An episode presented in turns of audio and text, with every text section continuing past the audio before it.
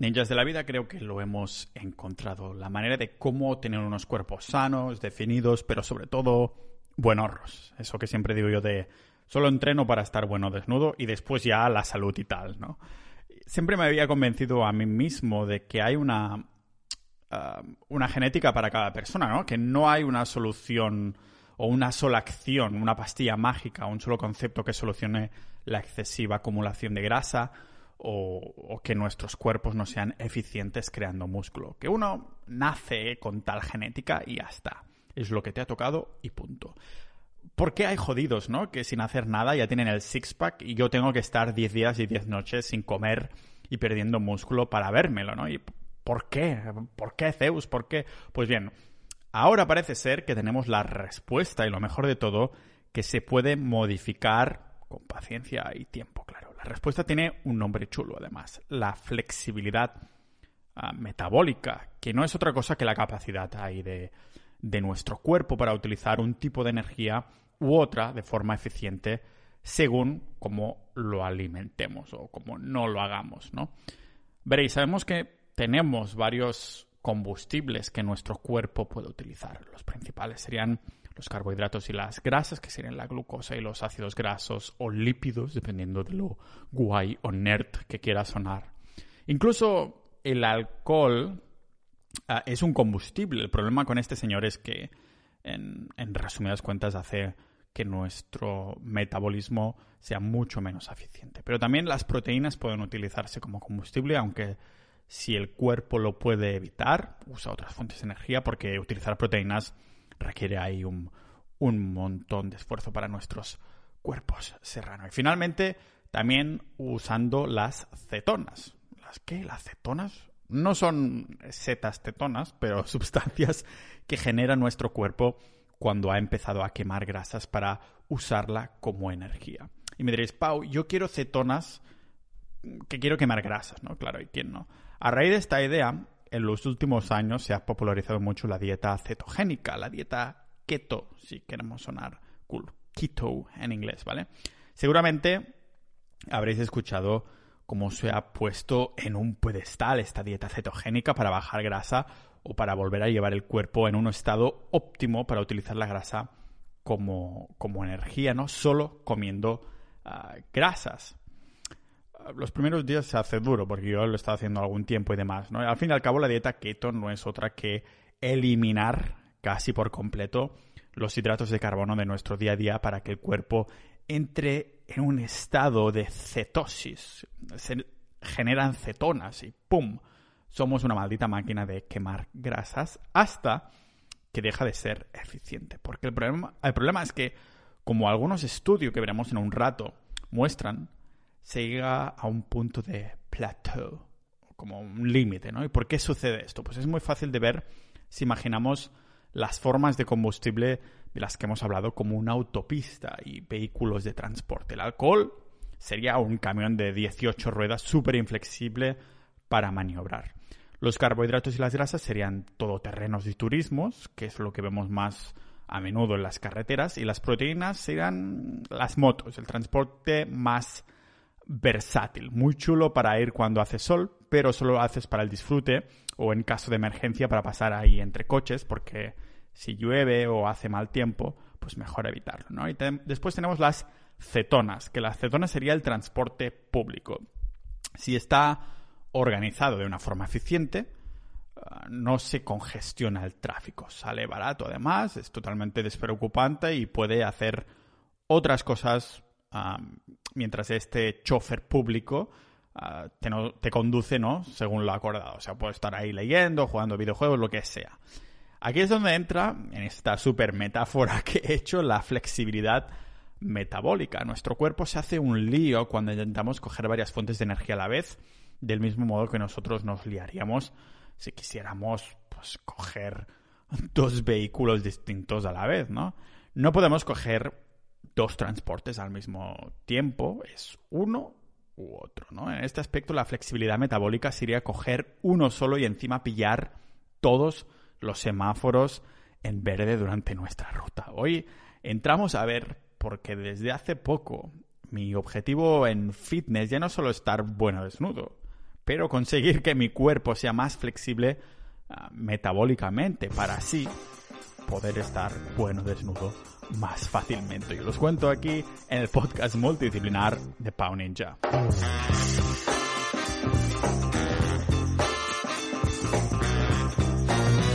Repetimos la palabra metabolismo por aquí y por allá cuando hablamos de, dietas, nutrición o comida. Tengo el metabolismo lento, lo tengo rapidísimo, bla, bla, bla. Pero si lo tuviéramos que definir ah, tanto como queremos nuestros cuerpos definidos, ¿sabríamos explicar qué es? Pues como en la mayoría de casos, gente, hablamos de cosas que, que por así, tal cual, pues no nos las entendemos y no pasa nada porque aquí estamos los, los niños de la vida para hacer de mamá pájaro y masticar los conceptos para que se pueda mm, tragar bien. El metabolismo no es otra cosa que las reacciones químicas que hacen las células de nuestro cuerpo para, para convertir la, la comida en energía. Así de simple, ¿vale? Algunos confunden el metabolismo con el metabolismo basal, que son los procesos ahí como mínimos que necesitaríamos para mantenernos vivos. ¿Qué procesos mínimos? Pues la respiración, funciones de los órganos, circulación, producción de células. Esto es el metabolismo basal, ¿vale? La base de nuestro cuerpo. De aquí viene el nombre, ¿no? Base, basal, el punto de partida. Es decir, si ahora Bitcoin lo tenía que sacar en algún momento, pero si ahora Bitcoin bajara a cero euros y del susto nos quedáramos en coma, en estado vegetativo, el metabolismo basal sería las eh, calorías mínimas que nos pediría nuestro cuerpo en comida para seguir manteniéndonos en vida hasta que algún, alguien, alguna persona, susurrara que Bitcoin ha vuelto a subir de precio, ¿no? Mientras estamos en coma, en estado vegetal, eso es el metabolismo basal para estar en vida, ¿vale? algunos culturistas también les tendríamos que susurrar eh, que deberían dejar de tener pesadillas sobre una parte del, proceso metabólico que es el catabolismo, porque ellos solo quieren estar en estado anabólico para crear, para generar músculos. Y si os acordáis, cuando hablamos del uso del, ayuno para alargar la longevidad, en el capítulo 98, mencionamos que el anabolismo es tan esencial como el catabolismo, que que este, el catabolismo, hace una limpieza del cuerpo. Porque estos dos procesos bioquímicos de nuestro cuerpo son los que forman el metabolismo como tal. Son como el yin y el yang. Ah, son dependientes el uno del otro, ¿no? El anabolismo pues construye cuando el cuerpo va sobrado de calorías y el catabolismo deconstruye, ah, indicando a nuestras células que toca reciclarse Mm, como un ingeniero informático o como un médico cuando el depósito de energía de nuestro cuerpo está vacío. Y esto es la proliferación ah, celular de la que hablé ah, como ventajas del, del ayuno en este capítulo 98 del podcast y que hoy nos ayudará a entender un poco mejor por qué buscar esa flexibilidad ah, metabólica en, en primera instancia. ¿no? Y es que la mayoría desearíamos ser tan flexibles que dejáramos atrás nuestro lo que se llama el somatotipo, ¿vale? El somatotipo, dicho en lenguaje ninja, la constitución.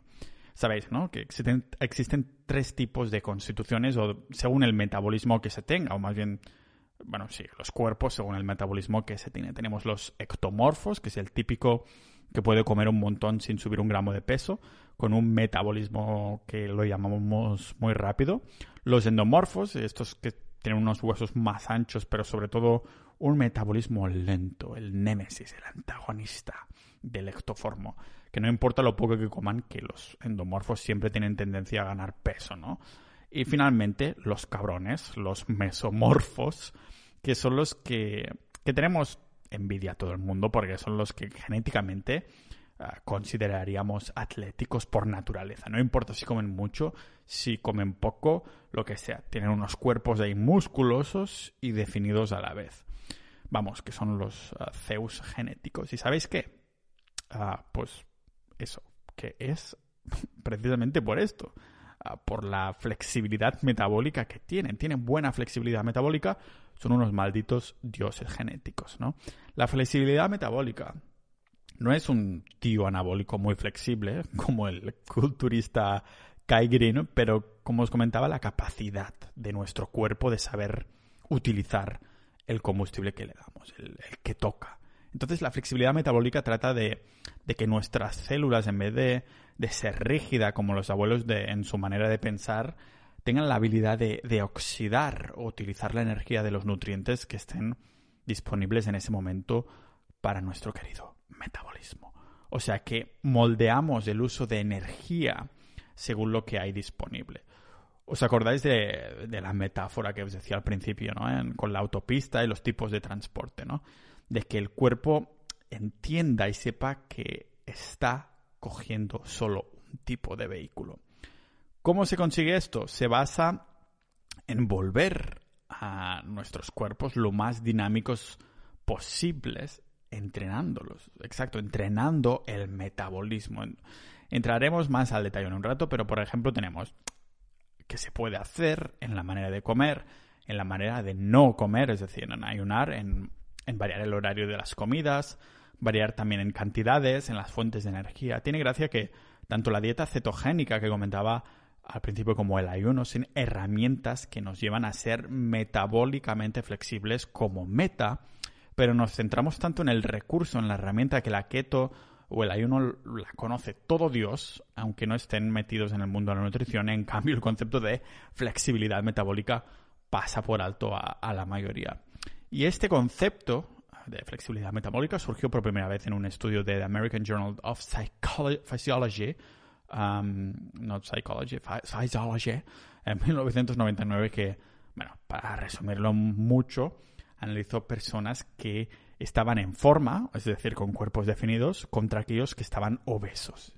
¿Y qué les hicieron hacer? Pues simplemente no comer por la noche, como un ayuno, pero que en vez de saltarse el, desayuno, como hace la mayoría, saltarse la cena, no comer por la noche. Saltaban la cena haciendo un tipo de, como digo, ayuno intermitente nocturno y por las, eh, la mañana les hacían una biopsia muscular que no es otra cosa que extraer células y pequeños tejidos del músculo y mirarlo ahí en un, en un microscopio, ¿no? ¿De qué se dieron cuenta? Pues que los sujetos, aquellas personas que estaban, lógicamente, formando parte del estudio y en forma, usaron grasas como fuente de energía principal durante este ayuno. O sea, su cuerpo se daba cuenta de que le faltaba energía o de que le iba a faltar energía y Mm, de una manera mucho más flexible que los, eh, sujetos obesos del estudio, pues utilizaba la grasa eh, que el cuerpo tenía almacenada, ¿no? Ah, pero por si un, solo estudio no nos convence, también salió otro que dividió otra vez el grupo de estudio entre obesos y los que tenían un cuerpo seco, serrano, buenor, ¿no? Como queráis llamarlo. Y en ese estudio se les dio a los sujetos una comida muy alta en grasas y justo después les tocó hacer una sesión de entrenamiento aeróbico bastante demandante. Y ya veis por dónde van los tiros, ¿no? El grupo que tenía cuerpos secos, los musculosos de media, incrementaron en un 25% la utilización de grasas de su cuerpo como fuente principal de energía. ¿Y qué pasó con los obesos? Pues un cero cambio. Sus cuerpos no utilizaron esas reservas de grasas que tenían, que tenían de sobras, Ah, ya digo, eran más abundantes que, que la falta de empatía de mi ex. Con esto y nos damos cuenta de que con solo un plato rico en un macronutriente específico, en este caso grasas, y aquellos cuerpos que lucen mejor, es porque son más ah, eficientes en consumir ese tipo de energía, pero no solo en la energía, pero en la elección de la fuente, en la elección del vehículo. Los cuerpos de los mesomorfos de constitución eléctrica saben que vehículo elegir muy rápido según lo que se demanda. Que hoy hace buen tiempo hay mucho tráfico, pues cojo la moto. Que hoy hay poco tráfico, mal tiempo y quiero leer de mientras, pues cojo el transporte público, las grasas como fuente de energía. Esto yo creo que va mucho más allá de lo que se utiliza o no como combustible de hidratos de carbono grasas porque nos llega a afectar a la genética de forma directa. Lo sabemos porque un estudio que volvió a comparar con cuerpos definidos de otros fofos vio que solo una comida alta en grasas alteró la, expresión ah, genética de lo que se conoce como ARN mensajero, ARN, que es una, como una molécula que se encarga de varias cosas, como por ejemplo la síntesis proteica que necesitamos para crear músculo. Nuestro ADN necesita el ARN como la trucha al trucho, porque el ARN es el repartidor de Amazon del ADN. Digamos que el ADN hace un pedido en Amazon de un poquito de músculo extra y el ARN pasa esta información. Este ARN M mensajero pues se alteró en este estudio hasta el punto ah, de afectar lo que se conocen como PPAR alfa, que es un tipo de proteína que, explicado en lenguaje ninja para ninjas de la vida, promueve la pérdida de grasa. ¿Cómo? Pues forzando el cuerpo a que utilice y tome más ácidos grasos para catabolizarlos y transportarlos y regularlos para que ah, se activen. Ya vemos lo importante que es. Pues bien, en ese estudio los obesos pasaron cinco días de comidas altas en grasas y apenas hubo cambio en la actividad de esta molécula, ¿no? O sea que, su, que su mensajero, su repartidor de Amazon ah, genético, se quedó dormido y pasó cinco días que no repartió su pedido, ¿vale? Lógicamente con las personas de, de cuerpos atléticos del estudio pasó lo opuesto, o más bien lo similar que lo del estudio intermitente, que fue que solo una comida alta en grasas bastó para que estos genes de estas personas se activaran para mover los ácidos grasos y utilizarlos como energías. Ahora empezamos a entender que estos, entre comillas, afortunados genéticamente, son afortunados porque su metabolismo utiliza el sentido, el sentido común de serie, ¿no? Como los políticos españoles, ¿vale? Pero como os decía, las buenas noticias para el resto de mortales es que podemos entrenar el metabolismo para que se vaya volviendo más flexible de la misma forma que podemos estirar por las noches para volvernos físicamente flexibles. Es por esto que yo personalmente ya no divido mis objetivos fitness en volumen, definición y mantenimiento. No, ahora lo que busco de forma constante no es entrenar mi cuerpo y mis músculos como objetivo final, pero usarlos como recurso para entrenar mi metabolismo, para que sepa usar el vehículo que toca en el momento que toca, haciendo pues mi cuerpo más efectivo. Que como subproducto, como no, me llevará a crear músculo de manera más eficiente y definir con más facilidad y estar bueno desnudo y todo esto que quiero, ¿vale? O sea que esos que, que quieren con toda su alma un metabolismo rápido para poder comer lo que sea y metabolizarlo rápido, estábamos equivocados. Lo que queremos es un metabolismo flexible. No queremos un Usain Bolt que solo corre en línea recta lo más rápido posible, pero un, un metabolismo un poco como nosotros, como las personas que escuchan este podcast, multipotenciales, ¿vale? Que pueda hacer el pino, malabares con espadas, hacer trucos de magia y mil y una fantasías, no solo una cosa, ¿vale? Así que la pregunta del millón, ¿cómo lo entrenamos? ¿Cómo nos volvemos metabólicamente flexibles? Pues un estudio miró a mujeres que ya habían perdido mucha cantidad de peso para ver qué tal estaba el tema de la flexibilidad metabólica después de que su cuerpo se adaptara mejor a usar grasas como fuente de, energía, ¿no? Pues resulta que incluso después de perder peso durante semanas, estas mujeres seguían siendo bastante inflexibles, metabólicamente hablando, claro. No tengo ni idea de si después de dejar de ser obesas ya podían hacer zancadas o estiramientos chungos, ¿vale? Estamos hablando del metabolismo. Se ve que, claro, sus cuerpos empezaron a utilizar grasas durante cierto periodo de tiempo mientras bajaban de peso, pero después llegaron a un tope en el que el cuerpo se acomodó, un plateau, ¿vale? Un, se estancó, básicamente. Con esto lo que, lo que podemos ver es que la flexibilidad metabólica no tiene nada que ver con la cantidad de kilos que perdemos, porque esto lo podríamos conseguir bajando calorías simplemente. Ya sabéis que si quemamos más de lo que, de lo que consumimos, bajamos de peso, y si quemamos menos, pues subimos de peso. Ah, no, no tiene más que ver con... O sea, no tiene nada que ver con, en este sentido, la flexibilidad metabólica con la ingestión de, de calorías, ingerir calorías, pero más con el cambio celular de nuestro cuerpo. O sea que la, la gente que tiene tendencia a acumular grasas es porque en su interior, y no me refiero a su corazón, pero en sus células hay algo que tenemos que manipular, como una madrasta una telenovela latina manipulando a su hija para casarse con su novio y sacarle la herencia, ¿vale? Algo con lo que tenemos que empezar a trastear para que el cuerpo se adapte a utilizar grasas como energía, ¿no? Reduciendo de forma ah, consistente la insulina, la hormona de la insulina.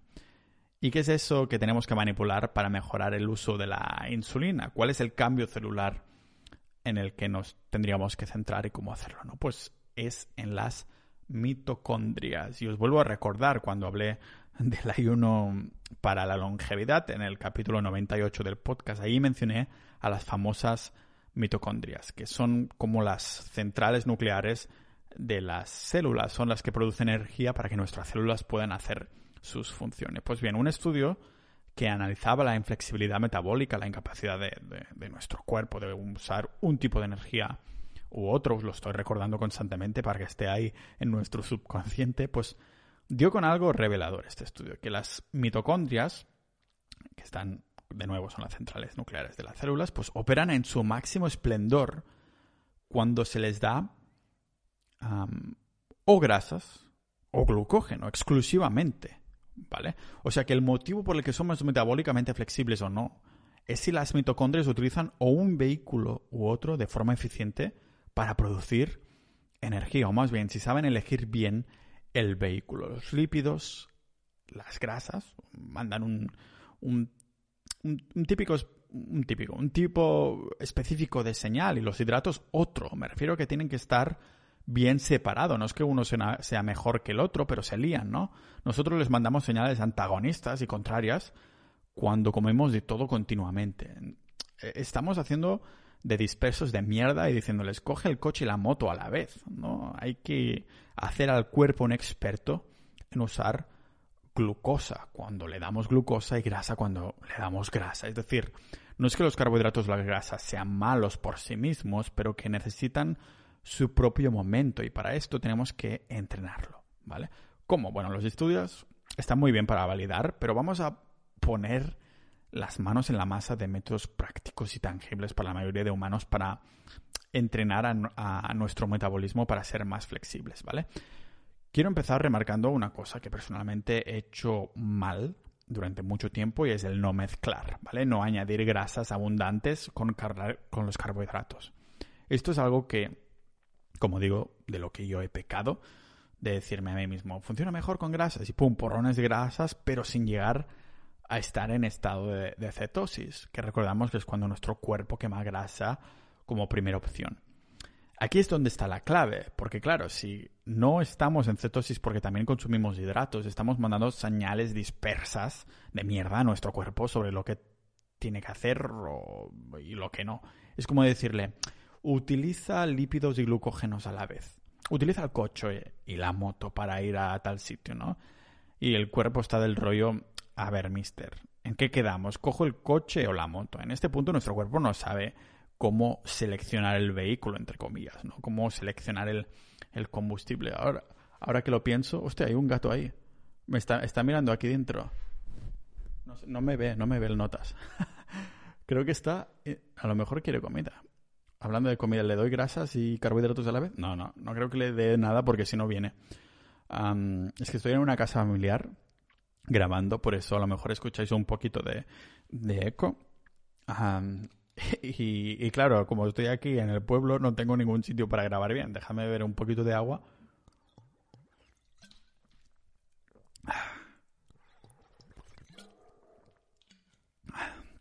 Pues eso, lo que os decía, ¿no? Que claro, el cuerpo nos dice, oye tío, ¿qué pasa? Cojo el coche y la moto. Me estás diciendo que coja las dos cosas a la vez y se lía, ¿no? Es como que medio cuerpo lo pone en la moto y el otro lo pone en el coche.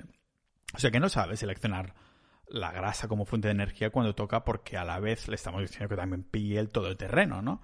Esos hidratos de carbono no son usados correctamente por el cuerpo. Esto lleva a una resistencia a la hormona de la insulina y después de esto, a su vez, lleva a que nos suba a saco el azúcar en sangre. Y esto es incluso peor de lo que suena porque podría llevar potencialmente a diabetes tipo 2 o en el mejor de los casos, entre comillas, a más incremento de pesos. En tener una como una riñonera extra de peso, pero sin que seamos capaces de guardar nada ahí. Bueno, ah, tal vez sí.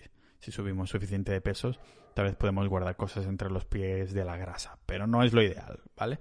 Si nos lo paramos a pensar, en la naturaleza los alimentos que tienen muchos hidratos o muchas grasas no tienen casi nada del, del otro. Es una fuente de energía u otra. Son solo nuestros alimentos modernos que hemos intentado hacerlo todo en uno, ¿no? O sea, eh, podéis, ah, yo no, no lo sé ahora mismo, eh, pensándolo eh, fríamente, pero podéis pensar en un alimento que tenga mucho de grasas, muchas proteínas y muchos carbohidratos. Como mucho es dos alto de uno, pero nunca de los tres, ¿no? Y ¿por qué sucede esto, no? Que, lo que hemos elegido, ¿no? Pues porque, como digo, se eleva la insulina. Por eso no lo queremos. Amigos ninjas de la vida, la insulina es, es una llave, la llave que abre la puerta para entrar a nuestra célula. De hecho, una metáfora que creo que os acordaréis así. ¿Os acordáis de cuando Harry Potter se va Harry Potter se va al banco ahí de los gnomos esos donde tienen ah, bueno, el dinero de los magos, ¿no? Y Harry Potter tiene ahí la herencia de sus padres.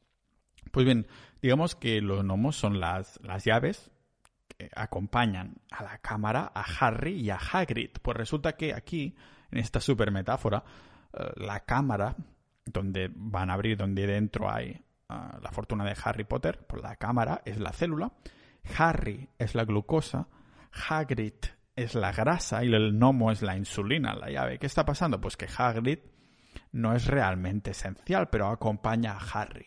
Claro, el gnomo insulínico es la llave para poder entrar, por eso abre la puerta de la célula para que entre nuestro amigo Harry el glucosa. Pero Hagrid, el grasas, le acompaña y entra también dentro. Hagrid, que es medio gigante, así que ocupa bastante espacio, pero ya está dentro y Harry piensa, joder, me está ocupando toda la cámara, toda la célula. Lo sé, soy el rey de las metáforas, ¿vale? Pero vamos, que lo que pasa es que si empezamos a añadir exceso de grasa en nuestro plato de carbohidratos o carbohidratos en nuestro plato de grasas, entonces la amiga grasa se va guardando en la célula muscular y la cabrona impide que nuestro cuerpo metabolice glucosa. O sea que antes que nada, no mezclar, ¿vale? Ni con alcohol cuando se sale de fiesta, pero tampoco ni carbohidratos con grasa, ¿vale? Por esto una buena manera de no mezclar sería ciclar la dieta cetogénica. Lo que os comentaba que muchos piensan que es el santo grial, pues no, el santo grial es la flexibilidad metabólica y podemos usar la keto, la dieta cetogénica, como herramienta para entrenar nuestro cuerpo para que sea más eficiente, más flexible metabólicamente hablando. ¿Cuál es la otra manera de entrenar el metabolismo? Pues sacando por completo los hidratos durante un tiempo. de hecho, es imposible comer cero gramos de carbohidratos, pero la consideramos keto si lo que consumimos diariamente hay menos de 50 gramos de carbohidratos. A lo mejor menos sería incluso lo ideal, ¿vale? Yo estoy comiendo menos de 30. El estudio que publicó The Journal Nutrients, que os dejo también en las notas del episodio, pues encontró que 8 semanas de dieta cetogénico incrementa la expresión de enzimas lipolíticas, ¿no? Que la expresión que eh, esto significa que estas enzimas pasan a estar ah, de estar tristes a estar contentas porque incrementa su expresión. No es. Más o menos, porque son enzimas que, resumiendo mucho, funden la grasa y crean colágeno para que la piel se pueda tensar, que si no recuerdo mal es la, la meta de las personas con celulitis y por eso se lleva se lleva bastante el formato de, de colágeno en forma de suplemento. O sea que en este estudio, volviendo un poco donde estaba, pues vemos que estas personas obesas, en un par de meses de keto, hubo algo dentro de su cuerpo, de su expresión genética, que empezó a cambiar para bien. Como hemos visto, los definidos y buenorros en cuestión de días o hasta horas ya movilizan todas esas enzimas. O sea que encima, juego de palabras intencionado, pues de estar definido gastan más grasas. Los obesos, por su parte, tardaron ocho semanas, así que puede ser una buena idea ciclar la, dieta cetogénica durante al menos un par de meses. Personalmente, lo que he empezado a hacer es ah, dos semanas de keto antes de, de, de, dejarla durante un fin de semana, comer muchos carbohidratos y pocas grasas y volver a keto, ¿vale? ¿Y qué hacemos cuando dejamos la cetogénica para que nuestro cuerpo se acostumbre a utilizar los carbohidratos? Pues dárselos. ¿Y cómo? Ciclándolos. Fuera los miedos, ¿vale? Llevo como, o sea, yo llevo con miedo de consumir carbohidratos desde, bueno, desde que me vendieron que los carbohidratos engordaban, ¿no? Resulta que los carbohidratos no engordan y las grasas tampoco. nada engorda y todo engorda. Lo que engorda de verdad es ser inflexible, metabólicamente hablando, ¿vale? Como hemos visto, y consumir más de lo que necesitamos. Claro, y una manera de ganar inflexibilidad es consumirlos a la vez como nos han enseñado esos estudios que os mencionaba hace un rato. A ver, es imposible que no haya algún que otro gramo de hidratos cuando consumimos grasas o de grasas cuando consumimos hidratos, pero hay que priorizar o uno o el otro. En inglés se dice eso de if you don't use it, you lose it. O sea, si no lo usas, lo pierdes. Si desacostumbramos el cuerpo durante mucho tiempo, el cuerpo se olvidaría de, usar los carbohidratos. ¿vale? Nuestros ancestros cazaban altas, altas, altas proteínas y grasas, pero también se encontraban con árboles llenos de fruta suculenta con fructosa. ¿Y qué hacían?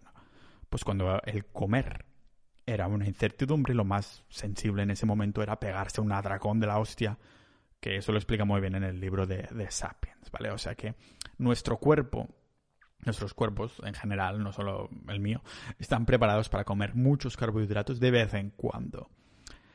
Y ahora que lo pienso, esta manera de, de ciclar los hidratos también me recuerda mucho la dieta anabólica que leí en un foro de fitness por ahí en 2010, ¿vale? De hecho es exactamente esto, una dieta keto de 5 o 6 días, pero que los fines de semana cicla carbohidratos, ¿vale?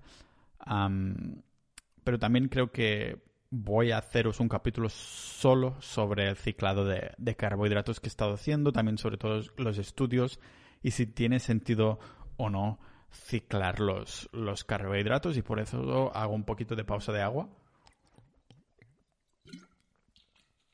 Pero antes de ver qué hacer cuando dejamos las cetonas de lado, hay otra herramienta que se puede utilizar incluso para potenciar todo esto y es nuestro amigo el ayuno intermitente. O bueno, ayunar a secas, porque si no es intermitente, significa que no comemos nunca más y morimos. Vale, noticias frescas, amigos. Aunque el ayuno se haya puesto de moda más últimamente, es lo más natural que podríamos hacer para nuestra salud porque durante toda la historia de la humanidad comíamos durante ciertos periodos de tiempo y dejábamos de comer durante aún más tiempo.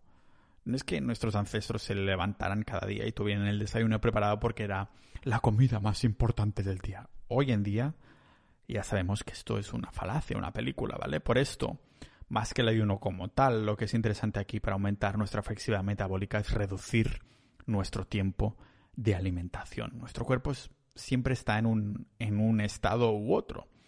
¿El español o el estoniano? No, me refiero a un estado alimentado o ayunando. Alimentado es que ingerimos comida, aumenta la insulina, guardamos el azúcar en el hígado y también se produce grasa en el hígado. Y ayunando, pues que no tenemos comida, baja la insulina, se quema la glucosa y la grasa guardada también se quema. Así como más tiempo podamos mantenernos en estado de ayuno, más se adaptará nuestro cuerpo en quemar grasas como energía. Lógicamente, si estamos acostumbrados a comer de las 6 de la mañana a las 10 de la noche, son 16 horas de mantener nuestro cuerpo en estado alimentado sin parar. Así que es una buena ah, manera, ayunar, de entrenarlo gradualmente, ¿no? Y recordando el tiempo ah, que nos permitimos a nosotros mismos comer a nuestro cuerpo. Yo lo que hago es hacer dos comidas al día, tres como máximo, depende de la época, durante una ventana de ciertas horas. Y no, nada de picadas de entre horas, porque esto es lo que contaría también como una comida. Esto es importante porque cada vez que ah, comemos el azúcar en sangre va hacia arriba y si seguimos haciéndolo constantemente, no le damos al azúcar y la insulina la posibilidad de volver a sus niveles base, ¿vale? O sea que estaremos usando glucosa todo el rato y no quemaremos grasas.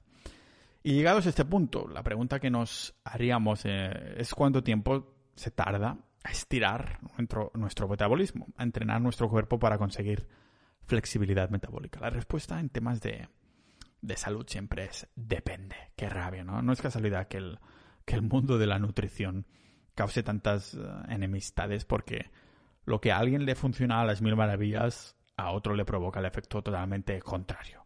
Pero yo diría que si, si utilizamos las herramientas, los recuerdos que he mencionado anteriormente unos tres meses a que el cuerpo empieza a ser más eficiente en la utilización de energía.